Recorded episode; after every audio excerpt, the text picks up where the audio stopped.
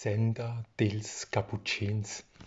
Es ist der 10. November 2022 und ich habe eine Skizze gemacht, die noch überhaupt nicht funktioniert, aber ich möchte sie selber gerne zum ersten Mal hören. Über hunderte von Jahren haben die Kapuziner aus Brescia die Surselva geprägt. Vergleichbar ist vielleicht nur, wie später die Eisenbahn die Region gewaltiger Macht durchpflügt hat.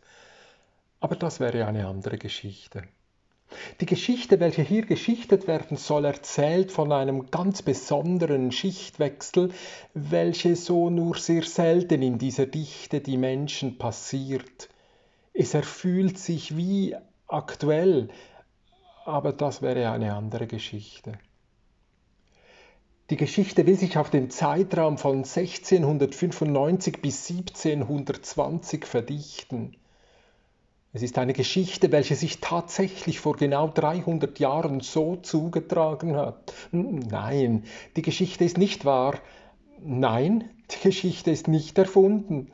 Wahr ist, dass die Geschichte mich gefunden hat, aber das wäre eine andere Geschichte. Jedenfalls, sie hat sich den Namen gegeben, das Wirken des Pater Floriano da Brescia in der Dorfkirche zu Disentis. Pater Floriano wird seit, seit seinem Abstieg vom Lukmanierpass von traurig weinenden Glocken begleitet. Schon beim Löffeln einer Suppe auf der Passhöhe nach der Mittagsore in der Kirche Santa Maria hat ihm ein etwas spleeniger Mönch aus dem Kloster Disentis den Grund in barocker Fülle ausgeführt. Das untersetzte drahtige Männchen, eher eine kraxlige Berggeist denn ein würdevoller Priester, ist für Pater Floriano der erste Kontakt mit Angehörigen vom alles beherrschenden Kloster Disentis als wäre der kurlige Mönch absichtsvoll zur Begrüßung eines nächsten Kapuziners hinauf zum Pass geschickt worden. Dem Jungspund soll gleich beim ersten Eintritt ins Tal klar werden, mit wem er es zu schaffen haben wird. Die Kapuziner in der Tradition des heiligen Franziskus stellen sich ganz in den Dienst der Bedürftigen. Sie sehen sich selbst als die Geringsten unter den Geringen. Ganz anders die Benediktiner. Sie loben den Allmächtigsten mit den überbordenden Segnungen des über allem Erhabenen. Gescheit, gebildet, weise und eloquent beobachteten sie das wüste Treiben dieser Welt, ganz unaufgesetzt, als wär's das Normalste, mit einem Fremden so zu parlieren, hatte er für alles, was er sagte, beobachtete, bedeutete eine ganze Handvoll Wörter. Er ließ sie kreisen wie Murmeln und wählte das eine und wägte es mit einem anderen ab. Er schmatzte die Wörter wie süße Bonbons, er sann über ein jedes nach und probierte es in einer anderen Sprache aus. Bald zeigte er mit seinem Stock hinauf zu den Bergen und hatte für jeden Zacken eine eindeutige Bezeichnung. Selbst Wiesen, Auen und Wälder hatten Namen. Schon zeichnete er dem jungen Floriano mit schnellen Strichen eine präzise Karte von der neuen Heimat. Unterschiedslos neugierig erzählte er von botanischem, sozialem, erfühltem und erfundenem. Dabei wechselte er in einem Gedanken die Sprachen, die Floriano wohl kannte, wenn da nicht jene kuriose Kombination von vielen Sprachen gewesen wäre, so hörte der noch nicht einmal am Ziele angekommene so viele. Barock erzählte, hintertriebene Beschreibungen von dem, was im Kloster vor sich ging, dass Pater Floriano in sich kicherte. Das könnte ein Freund werden aber er lachte noch lauter, wie er später merkte, dass dieser Kerl im Wesentlichen auch bloß sagte, was ihm lange vor seinem Aufstieg zum letzten Berg berichtet worden ist. Seit mehr als einer Woche ist er nun schon unterwegs. Wie er in Brescia von seinen Brüdern in einer speziell für ihn gelesenen Messe verabschiedet worden ist, steckte ihm sein Oberer ein ganzes Bündel von Briefen zu, welche er unterwegs abzugeben hatte. Davon ist ihm jetzt bloß noch ein einziger geblieben. Der Abschied in Brescia war fröhlich und die allerletzte Umarmung, der allerletzte Friedenskuss überflutet von einsamen Tränen. Pater Floriano wusste, dass der ihm vom Retter zum Vater, zum Bruder, zum Freund gewordene Alte nie mehr sehen wird. Nicht einmal das Loch für dessen Körper wird er schaufeln dürfen. Sei mutig, flüsterte es ihm ins Ohr. Er versprach es nickend, den Kopf tief vergraben in der Kapuze seines Gegenübers. Ohne sich noch ein einziges Mal umzudrehen, rannte der eben erst zum Priester geweihte aus der Kirche hinaus, aus der Stadt hinaus über den Feldweg. Er heulte laut hinaus wie ein Schlosshund. Den ganzen Weg, welchen er gut kannte, nach Bergamo wurde er oft geschickt. Aber der erste Ort, an welchem er einen ersten Brief abzugeben hatte, war Lecco. Warum er den weiten Umweg über das ihm völlig fremde Como und Varese gehen musste, wurde ihm nicht gesagt. Er lernte früh das drängende Fragen zu stellen, zu noch viel bizarreren Antworten führte. So murmelte er seine täglichen Gebete, sang die ihm längst ins Herz gebrannten Psalmen, schüttete sein brennendes Herz der Mutter Gottes in den Schoß. Und was tat diese? Sie krauste ihn am Hinterkopf und erzählte ihm Geschichten. Bald war er rot vor Scham, bald blies es ihm die Brust vor übermütigstem Tatendrang auf, bald und am allermeisten kicherte er ob all ihrer Fantasien lauthals vor sich hin. Das ging ihm schon als kleiner Junge so.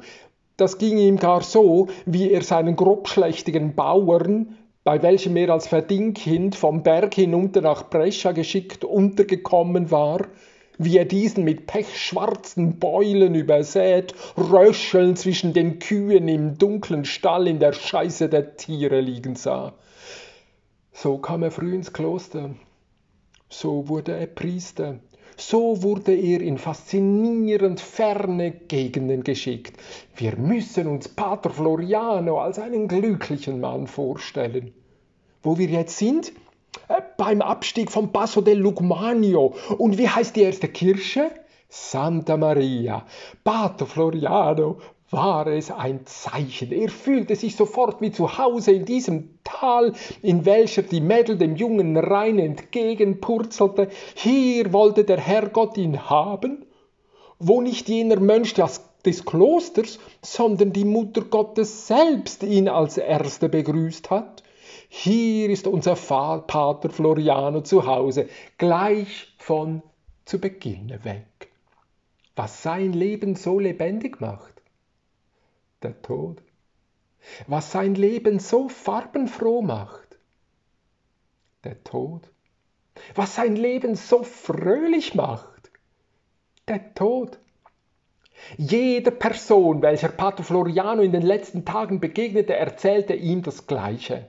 Bei seiner Ankunft gibt es nur ein einziges Thema im Tal, das Thema seines überreich gesegneten Lebens, der Tod. Mit jedem Schritt wird das Gefühl intensiver. Die Verdichtung schaffen nun aber nicht die Häuser, nicht die Menschen. Kein Vergleich zu seiner Heimatstadt, kein Vergleich zu seinem wirbligen Kloster voller junger Männer, welche nur durch strenge Regeln, präzise Prozesse und unendliche Prozeduren kontrolliert werden. Hier macht die Weite die Verdichtung, der offene Himmel, die Berge, die Wälder, das Rauschen des Wassers, die schnellen, böigen Winde, ein schlichtes, ein grandioses Spektakel der Schöpfung Gottes. Schon wieder kommt er zu einem Weiler. Auch da stehen Frauen in Gruppen zusammen und weinen hemmungslos. Die Männer falten ihre Sorgen, reiben ihre Hände in der frischen Kälte und besprechen die kommenden Tage. Aus allen Fenstern hängen schwarze Tücher. An jedem Glöckchen eines jeden, jeden Kirschleins mit einem Glöckchen hängt ein Kind. Was sage ich? Ganze Gruppen von Kindern stehen sie um das zappelnde Seil. Was sonst verboten ist, ist jetzt Pflicht. Die Glocke muss läuten, Tag und Nacht. Wenn es zu lustig wird, beruhigt der Blick der Großmütter, welche unablässig die Holzkügelchen durch die Hände schieben und so viele Rosenkränze beten, welche andere ihr ganzes Leben lang nicht schaffen. Der Abt ist tot. 44 Jahre prägte er das Kloster. Ein Mann aus diesem Tal, ein mächtiger, einflussreicher, wirkungsfreudiger Mann. Pater Floriano beschleunigt seinen Gang. Zwischendurch hat er bereits eine riesige Baustelle in der Ferne gesehen. Er hat große Baustellen in der Stadt gesehen, er kennt große Gebäude, aber ein derart riesiges Teil inmitten dieser riesigen Berge, das kennt er nicht. Jetzt muss einer muss er einer tiefen Schlucht unmittelbar vor seinem Ziele ausweichen, ein allerletztes Mal einen scharfen Anstieg unter die Füße packen. Endlich öffnet sich ihm eine grandiose Empore. Er sieht jetzt die Baustelle des Klosters in allen Details und auch das, was ihn aufwühlt, eigentlich eher ärgert. Dieser allererste Blick auf diese riesige Baustelle wird sein ganzes Wirken in der Surselva prägen. Er rennt, wie er es immer macht, zu seiner Mutter Gottes. Ein letztes Gebet eine, in einer kleinen Kapelle, erbaut von seinen Kapuzinern, dann muss er los. Das letzte Gebet ruft schon bald ist es Nacht. Ach, gäbe es hier eine Brücke, welche noch sehr viel riesiger wäre als die Baustelle des Klosters.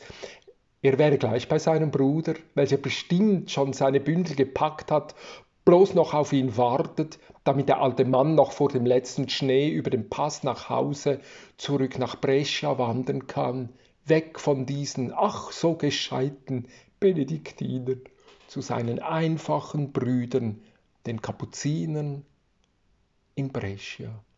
Nein, diese Geschichte ist weder zu Ende noch ihren Anfang geschrieben. In meinem Blog publiziere ich nicht. Hallo, hier arbeite ich. Ähm, äh, und ich bin nicht an Wirkung interessiert. Und wenn ich fertig bin mit der Arbeit, bin ich fertig mit der Arbeit. Ja, ich weiß, was publizieren ist. Das mache ich gelegentlich ja auch. Aber nicht hier. Nicht jetzt.